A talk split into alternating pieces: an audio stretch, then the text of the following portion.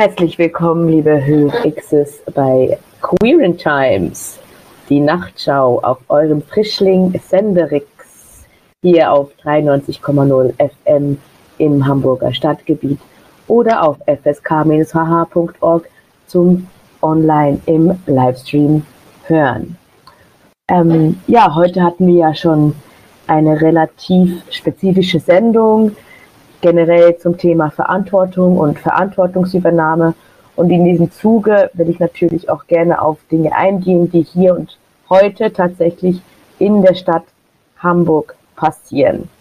Ich habe jetzt ähm, zwei Guest-Xs quasi da, um genauer zu sein, zwei Gästinnen ähm, vom Feministischen Bündnis gegen sexualisierte Gewalt und ihre Vertuscher eine kurze Content Note. Und zwar werden wir jetzt auch gleich über Vergewaltigung ganz konkret sprechen und über den mangelnden und problematischen Umgang damit in dieser patriarchalen Gesellschaft.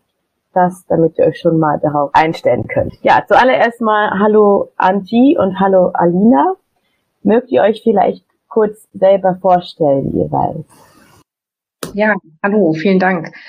Mein Name ist Anti, Pronomen Sie. Ich arbeite als Gynäkologin in Hamburg und ähm, habe auch ein paar Jahre im UKE gearbeitet, ähm, wo eben die Versorgung von ähm, genau Frauen stattfindet, die eben vergewaltigt worden sind. Ähm, und bin Teil des Bündnisses, was sich jetzt vor kurzem gegründet hat. Ja, hallo auch von mir. Ähm, mein Name ist Alina, mein Pronomen ist sie. Ich bin Teil des Kollektivs Gynformation. Wir sind ein Kollektiv für gynäkologische Selbstbestimmung, haben uns vor circa drei Jahren gegründet und unser Projekt ist im Kern eine Datenbank ähm, für gynäkologische Versorgung aufzubauen, deutschlandweit ähm, unter unterschiedlichsten Kriterien oder Bedürfnissen, die unterschiedliche PatientInnen haben. Ähm, und wir basieren uns dabei total auf die ähm, Erfahrungswerte der PatientInnen, die uns über Fragebogen mitgeteilt werden können. Und da spielt eben die Kategorie ähm, Erfahrung sexualisierter Gewalt auch eine Rolle. Also nach der Kategorie kann man quasi auch die Güns ähm, filtern, wenn man so eine Erfahrung gemacht hat und da äh, spezifisch kompetente ähm, BehandlerInnen sucht. Und wir haben quasi in unserem Kollektiv ähm, ja, wir legen sehr viel Wert auf die Erfahrung von PatientInnen in medizinischen Kontexten. Ich bin quasi heute als eher PatientInnenvertretung hier ähm, und auch Teil des Bündnisses, ähm, genau, das eben schon erwähnt wurde. Cool, danke erstmal. Ähm, ja, kann eins von euch vielleicht das feministische Bündnis gegen sexualisierte Gewalt und ihre Vertuscher noch mal ein bisschen genauer vorstellen? Also wer ist Teil von diesem Bündnis?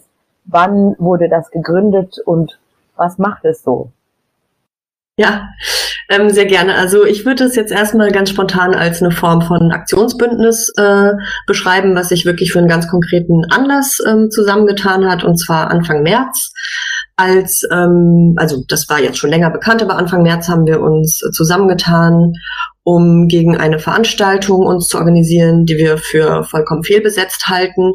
Ähm, bei der Veranstaltung handelt es sich um die lange Nacht der Gynäkologie und die äh, Besetzung, gegen die wir protestieren, ist durch äh, Professor Klaus Püschel ein Vortrag, der damals noch den Titel trug, in Klammern vorgetäuschte Vergewaltigung. Dazu kommen wir ja wahrscheinlich noch. Ähm, erstmal kurz zu dem Bündnis. Wir, also da sind ganz verschiedene Expertisen quasi mit am Start. Äh, erstmal ganz, ganz viele medizinaktivistische Gruppen oder auch medizinische Fachgruppen, zum Beispiel ähm, Medical Students for Choice ähm, Gruppen aus verschiedenen Städten, die Doctors for Choice, ähm, kritische und feministische Medizingruppen, die in verschiedenen Unis angedockt sind.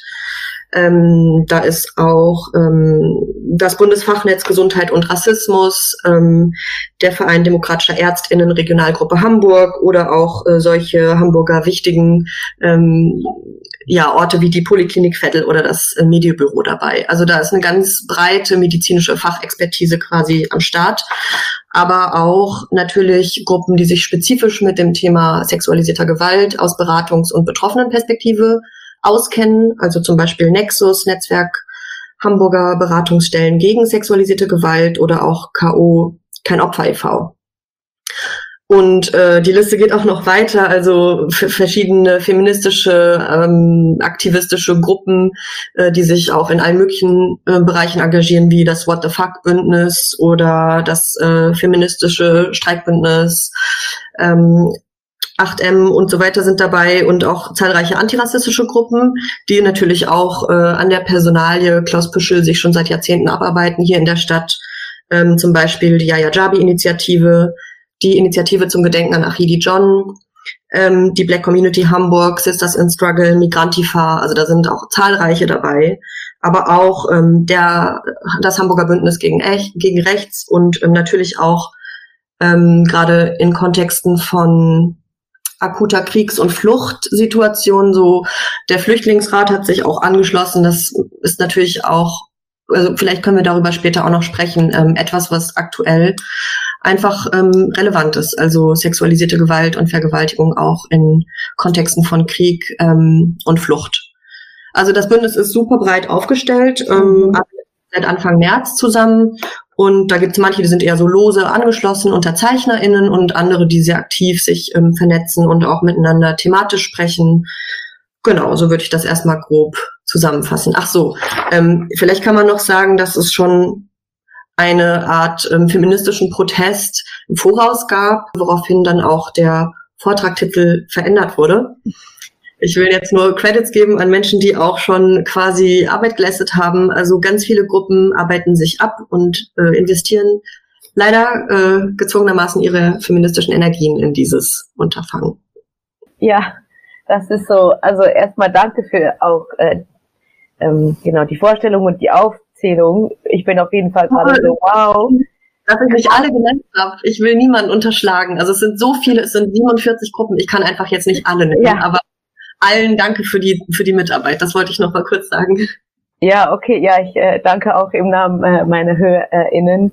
Auf jeden Fall ziemlich ähm, intens, auch was das für ein Organizing wahrscheinlich äh, bedeutet in so kurzer Zeit und so breit aufgestellt und so viele Leute. Und deswegen wäre tatsächlich auch gerade meine Frage gewesen, okay, gab es irgendwas, was vor dem Bündnis passiert ist? Ne, das, ähm, das ist ja auch sehr viel unsichtbare politische Care-Arbeit, die dann in so einer Situation passiert wenn man sagt, ja, und jetzt haben wir einfach dieses Bündnis und ähm, genau. Ja. ich hatte das vorhin schon, genau, du hast es schon kurz angetönt und wir hatten das im Vorgespräch schon kurz gedingst. Jetzt kommen wir zu dem Punkt, okay, ähm, worum geht's? Was ist die Situation, mit der wir es hier zu tun haben, dass es so einen breit aufgestellten gesellschaftlichen Protest auf einmal ähm, geben kann, der sich organisiert, der sich vernetzt, der total am Start ist. Genau. Wenn ihr dazu mal ein paar Worte da lassen mögt, würde ich mich freuen.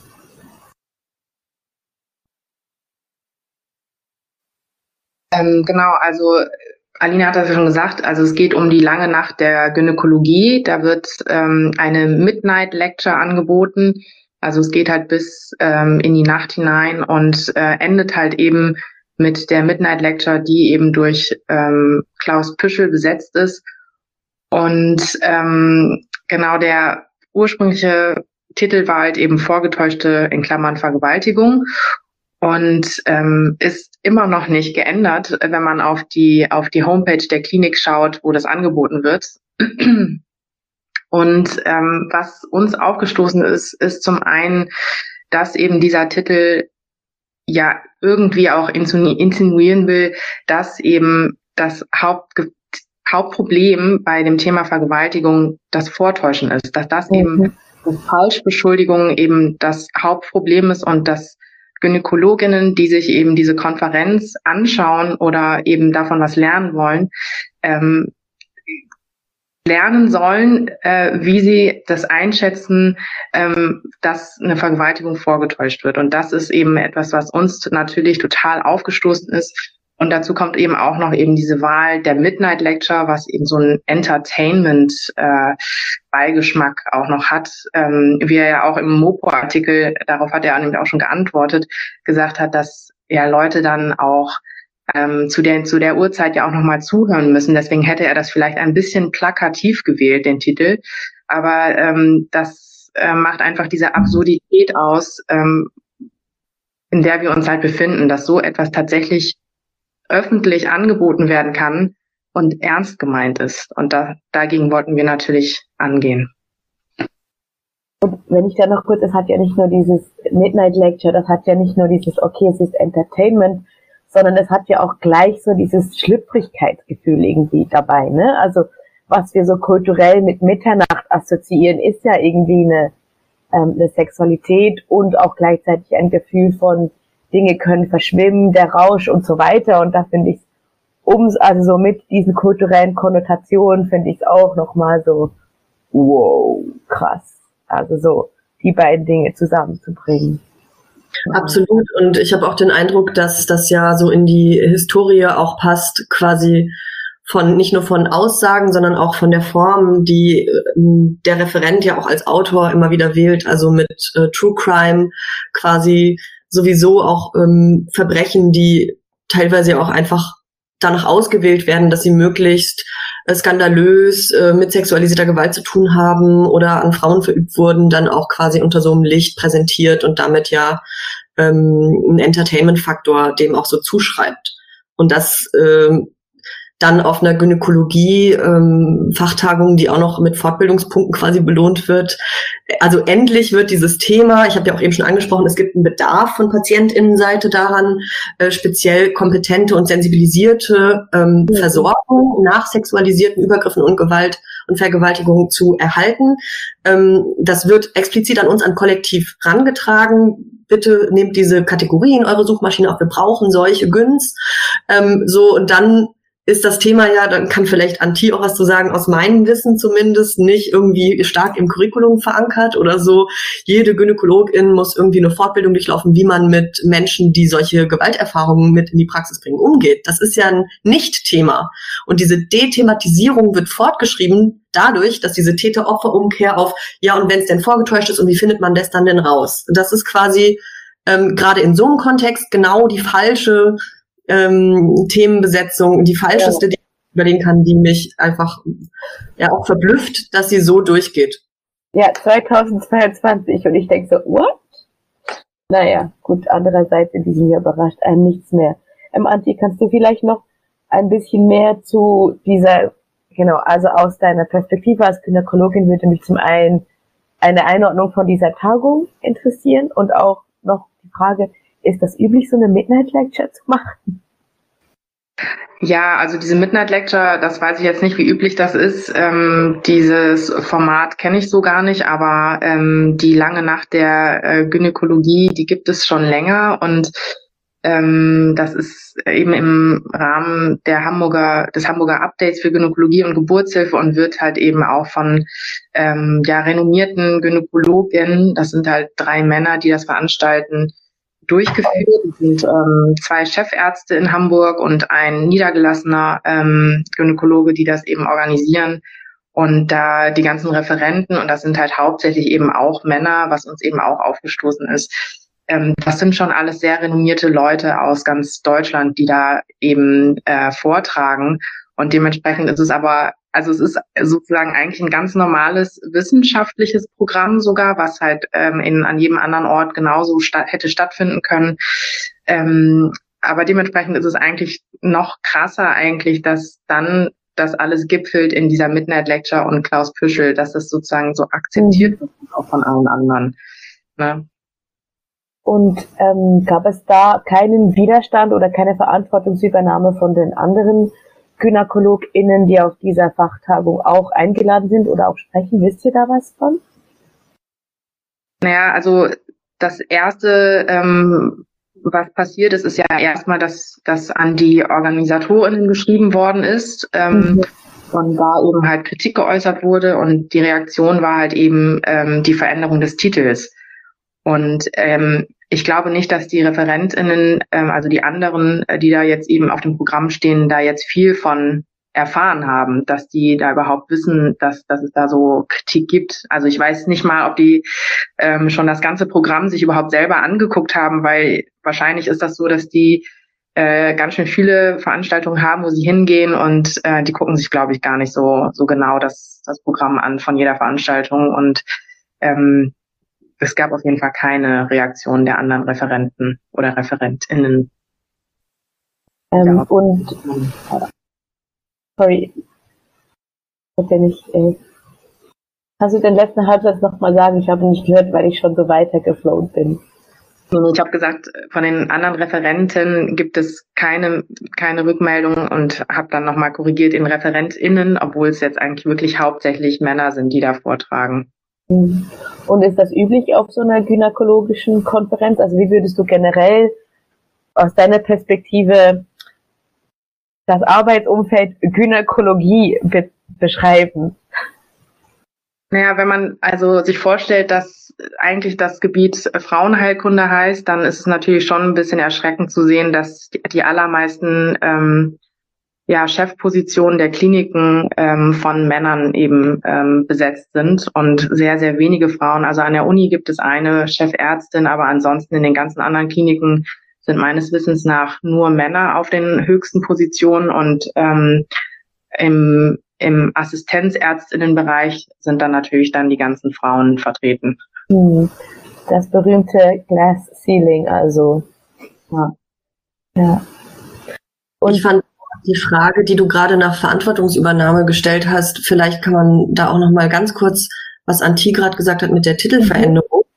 Ich finde, das ist ja so eine ganz typische äh, Reaktion, also zu sagen, ähm, aha, wir fürchten da Protest, lass mal den Titel verändern, dann kann man uns quasi ähm, da erstmal nichts mehr vorwerfen. Und das ähm, Merkwürdige für mich, ich bin keine Medizinerin und auch keine Wissenschaftlerin, aber als ich mir das Programm angesehen habe, ist auch, dass es keinerlei Informationen zu den Vorträgen oder Vortragenden gibt. Also da steht wirklich immer nur der Name und dann der Titel der Veranstaltung und die Uhrzeit, aber überhaupt kein Abstract oder so. Normalerweise würde man ja denken, äh, wenn ich mich zu so einer Tagung anmelde, die auch immerhin 95 Euro kostet ähm, und da Fortbildungspunkte bekomme, dass es zumindest die Tiefe hat, dass man da ein bisschen sich über das Programm informieren kann. Das heißt, es gibt auch so ein tolles Schlupfloch. Also hinter so einem Titel kann sich ja alles und nichts verbergen. Und indem so ein Titel verändert wird, passiert halt so eine performative, äh, quasi, mh, mm, ja, eine performative Handlung, mit der versucht wird, der Wind aus den Segeln der Kritik mhm anzunehmen.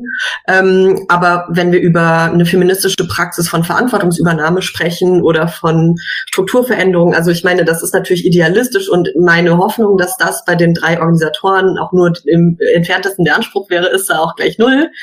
Ähm, also eine feministische Verantwortungspraxis irgendwie an den Tag zu legen. Aber ähm, aber von allem, was wir wissen, sozusagen aus der Literatur und aus Presse, Aussagen aus der Vergangenheit und aus dem Podcast von ähm, Klaus Püschel kann man einfach davon ausgehen, dass der Vortragsinhalt von dieser oberflächlichen Korrektur in keinster Weise ähm, betroffen sein wird.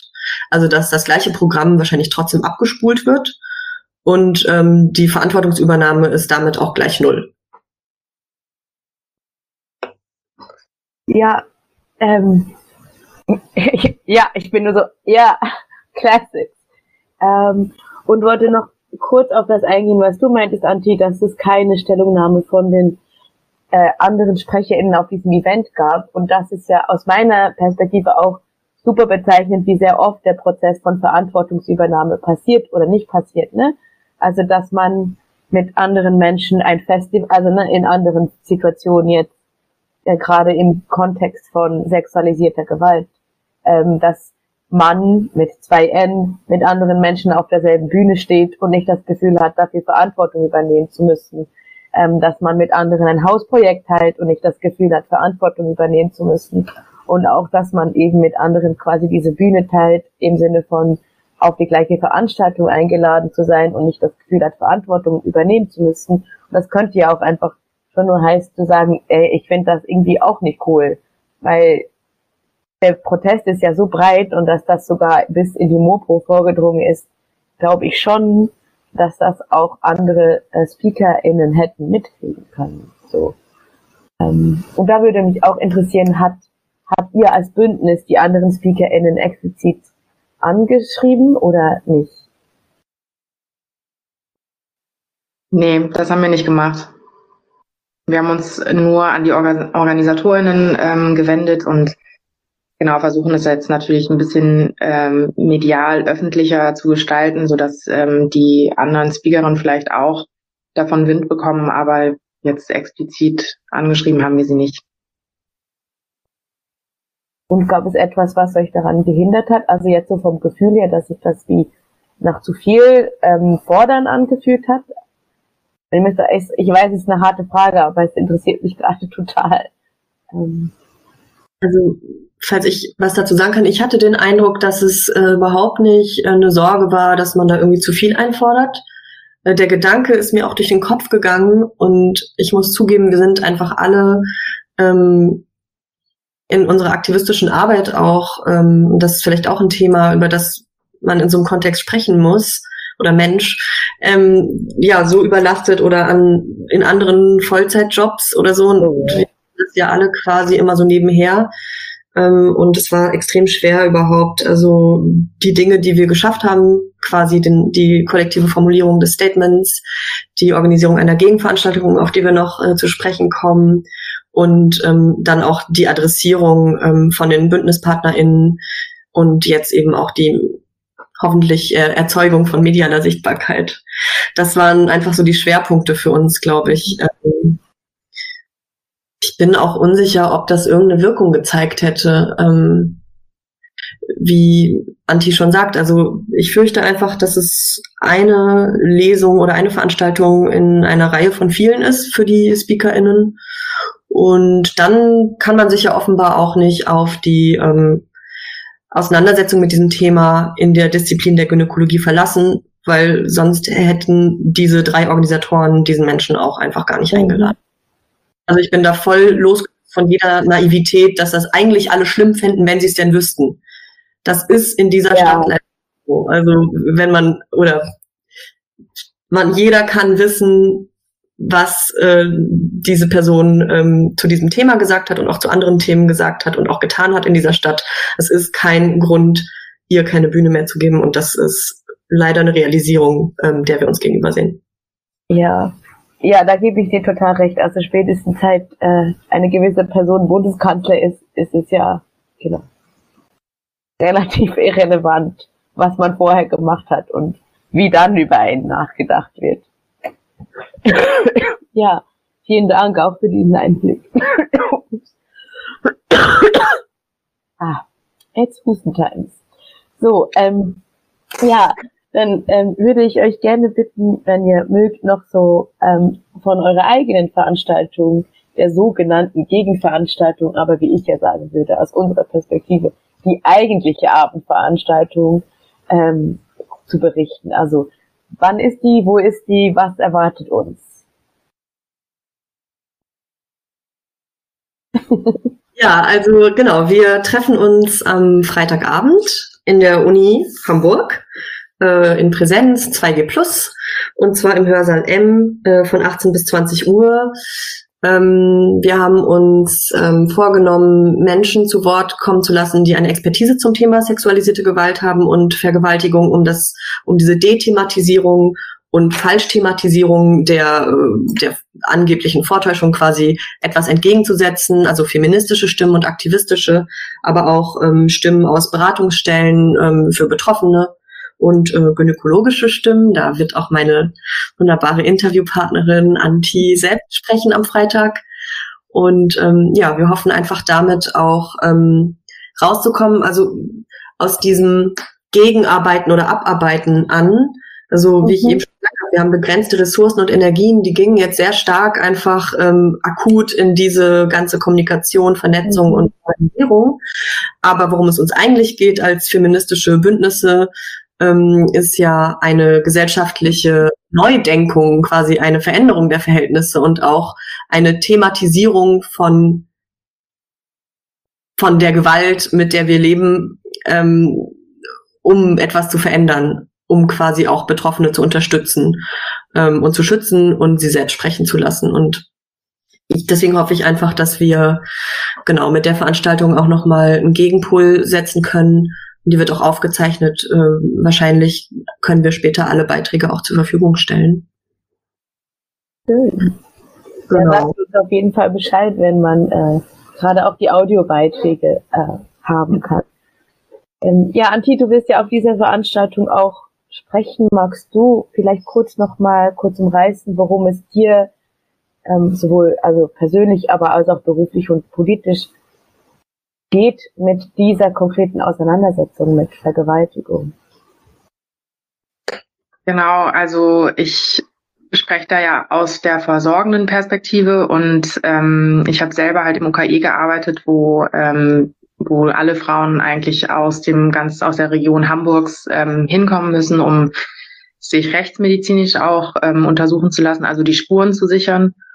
Und ähm, habe da einfach viele Fälle mitbekommen ähm, von Frauen, die das gemacht haben und die sich zum Teil einfach an nichts erinnern konnten und sich unsicher waren, ob was passiert ist und einfach mit diesem krassen Zweifel zu leben und zu denken, ich weiß nicht, ob was passiert ist, aber es könnte schon gut sein. Also das alleine ist einfach schon total krass, dass man einfach nicht weiß, hatte man einfach nur einen Filmriss, weil man viel Spaß hatte oder habe ich jetzt wirklich K.O.-Tropfen bekommen und es ist irgendwas scheiße, da ist irgendwas passiert und ich muss jetzt irgendwie herausfinden, was los ist und das setzt schon eine ganz schön, ganz schöne Kette ähm, mhm. in Gang. Und ähm, die allermeisten Frauen, die, die das durchleben und das zur Anzeige bringen, haben damit keinen Erfolg. Und das liegt einfach daran, wie unsere Rechtsprechung funktioniert. Das liegt daran, dass eben Leute wie Püschel ähm, die Falschbeschuldigung einfach auch so hoch beziffern und dementsprechend ähm, ja einfach so ein Bild malen von ja, das bringt sowieso nichts, wenn ich das mache. Warum soll ich das dann überhaupt zur Anzeige bringen? Warum soll ich mich dagegen wehren, wenn mir tatsächlich solche Gewalt angetan worden ist? Und das finde ich einfach, das war für mich total krass, das zu merken und ähm, ich hatte mir damals in den Jahren immer schon total gewünscht, dass es so eine Öffentlichkeit dafür gibt. Und deswegen bin ich gerade total froh über dieses äh, Netzwerk und äh, diese ganze Öffentlichkeit, die jetzt dadurch entsteht, weil das einfach ein sehr vernachlässigtes Thema ist. Und es gibt halt einfach eine krasse Dunkelziffer ähm, an Fällen, die überhaupt zur Anzeige gebracht werden. Also ungefähr fünf bis 15 Prozent äh, der Fälle, die überhaupt, also die stattfinden, werden überhaupt angezeigt. Also das ist so eine Schätzung. Und ähm, die Verurteilungsquote sinkt halt ähm, stetig und die sinkt.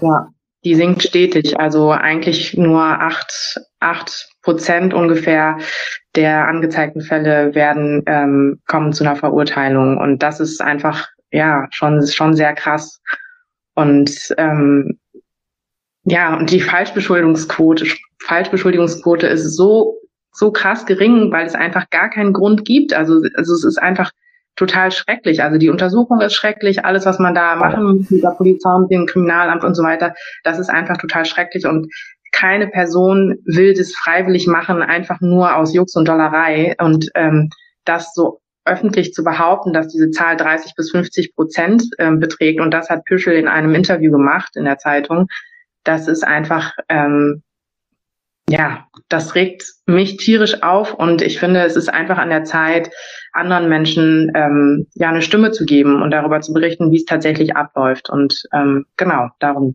geht es auch. Ja, danke. Ähm, und da machen sich bei mir jetzt noch gerade so größere Kontexte auf, wenn wir auch die feministischen Diskurse der letzten Jahre angucken, gab es ja immer wieder so Wellen in denen ja auf einmal wieder mehr über sexualisierte Gewalt gesprochen wurde. Ähm, also gerade, das ist wahrscheinlich jetzt auch schon Jahre her, Me Too, ähm, das ist Jahre her, ne? Ähm, ja, dann gerade hier in, äh, in einem ähm, norddeutschen Umfeld quasi die ganzen Geschichten um Monis Rache herum, was ja auch nochmal zu einer größeren feministischen Organisierung ähm, beigetragen hat die auch überregional dann geworden ist. Also auch hier erzwungenermaßen ähm, auch ganz viel, äh, wie ihr auch gesagt habt, ne, ganz viel Energie geht eigentlich in sowas rein, wo ein sich doch eigentlich auch mit positiven Sachen auseinandersetzen möchte, hin Richtung Emanzipation, hin zu überlegen, was wollen wir und nicht sich äh, die ganze Zeit wieder an Rape Culture abarbeiten müssen. Ähm, und das wäre quasi auch so meine Frage für den Ausgang dieses Interviews. Ähm, wie erhofft ihr euch eine weitere Arbeit an diesem Thema? Was wünscht ihr euch für die Stadt Hamburg und Ähm, was glaubt ihr, können wir wie Schönes und Gutes auch erreichen? Ach. Ja, also ich kann mir eigentlich nur wünschen ähm, für unseren gemeinsamen Umgang, dass wir uns, ja, das ist halt, das Ding ist, ich bin so am Ende des quasi des Alphabets damit, weil ähm, der Wunsch ist natürlich, dass einfach Menschen lernen, was ähm, Konsent und Einvernehmlichkeit bedeutet und wir einfach ein gesellschaftliches Klima schaffen, in dem sexualisierte Gewalt kollektiv nicht mehr akzeptiert wird und unterbunden wird und es einfach eine gegenseitige Verantwortungsübernahme und ähm, Schutzmechanismen und Sprechräume gibt, in denen wir ähm, in denen ein Zuhören und ein Vertrauen quasi praktiziert wird. In, davon fühle ich mich so weit entfernt. Also das liegt ja schon in, in, im Alltag quasi ähm, der geschlechterspezifischen Gewalt, die äh, ja auch nicht nur Frauen betrifft, sondern alle Geschlechter, die quasi im Patriarchat benachteiligt sind und die ähm, von ähm, kleinsten Mikroaggressionen bis zu eben Vergewaltigungen einfach betroffen sind und damit zu kämpfen haben im öffentlichen Raum mit uneinvernehmlichen äh, fotografieren, anfassen, ähm, Ansprachen bis hin eben zu Übergriffen und äh, Formen der Gewalt, äh, die eben sexualisiert oder geschlechterspezifisch ist. Und ich bin, ähm, ja, deine Frage war so schön positiv, aber ich bin relativ ähm, gut. Also was kann ich Positives sagen? Ich finde dieses Bündnis, also es war für mich ein ganz tolle äh, sozusagen Gruppe eine Art, eine Art des Umgangs, ähm, auch wenn wir alle wenig Zeit hatten, überhaupt ähm, sprechen zu können und sich gegenseitig ähm, beraten zu können und ähm, den Eindruck einer Handlungsfähigkeit zu entwickeln und dann auch tatsächlich umzusetzen ähm, mit Resonanz. Das ist einfach schön. Ähm, also es ist toll, auch zu merken, was Menschen für Expertisen mitbringen, auch wenn ich Anti jetzt äh, zuhöre, was du alles beschrieben hast aus deiner Berufserfahrung, ähm, dass wir einfach voneinander lernen ähm, uns wappnen, argumentieren lernen und äh, uns gegenseitig unterstützen. Das war schon sehr schön gesagt. Also ich finde auch, also dieses, diese Vernetzung hat total gezeigt, ähm, wie in kürzester Zeit ganz viele unterschiedliche Menschen mit unterschiedlichen Expertisen zusammenkommen konnten und äh, was Gemeinsames geschaffen haben. Es hat irgendwie so ein Gefühl von ähm, gesellschaftlichem Umbruch schon fast so ein bisschen ausgelöst bei mir, weil wow. ich dachte, wow, das war, das ist irgendwie das, was ich mir immer gewünscht habe. Und dieses Thema ist ein, ähm, ja, ein, ein kleines Thema in ja ganz unter ganz vielen alltäglichen Kämpfen, die wir halt irgendwie führen und ähm, hat jetzt so viel Aufmerksamkeit bekommen und ähm, ich freue mich total darüber und ich glaube, ähm, das gibt irgendwie so Hoffnung für, für andere und neue ähm, Kämpfe, die dann noch kommen. Und ähm, aber zum Thema Vergewaltigung speziell würde ich mir natürlich wünschen, dass halt einfach äh, beim Feiern gehen einfach eine größere, größere Aufmerksamkeit dafür da ist, irgendwie Leute zu unterstützen oder einfach da zu sein, wenn, wenn man irgendwie merkt, da ist irgendwas komisch oder so, einfach nicht wegzuschauen, sondern hinzugehen und ähm, ja, dass genau diese gemeinsame äh, Verantwortung, ähm, ja, dass das kollektiver gestaltet wird. Aber das ist natürlich alles irgendwie so eher so auf die, die Endnutzerin irgendwie äh, abgeschoben. Und ich finde aber auch, dass ähm, ja, dass zum Beispiel sowas wie K.O.-Tropfen, dass man da gucken könnte, ob das nicht irgendwie anders reguliert werden könnte, so dass es nicht so einfach ist, ähm, ja, das einfach auf so einem Kneipenabend zu verteilen und ähm, ja, das sind aber nochmal ganz andere Probleme.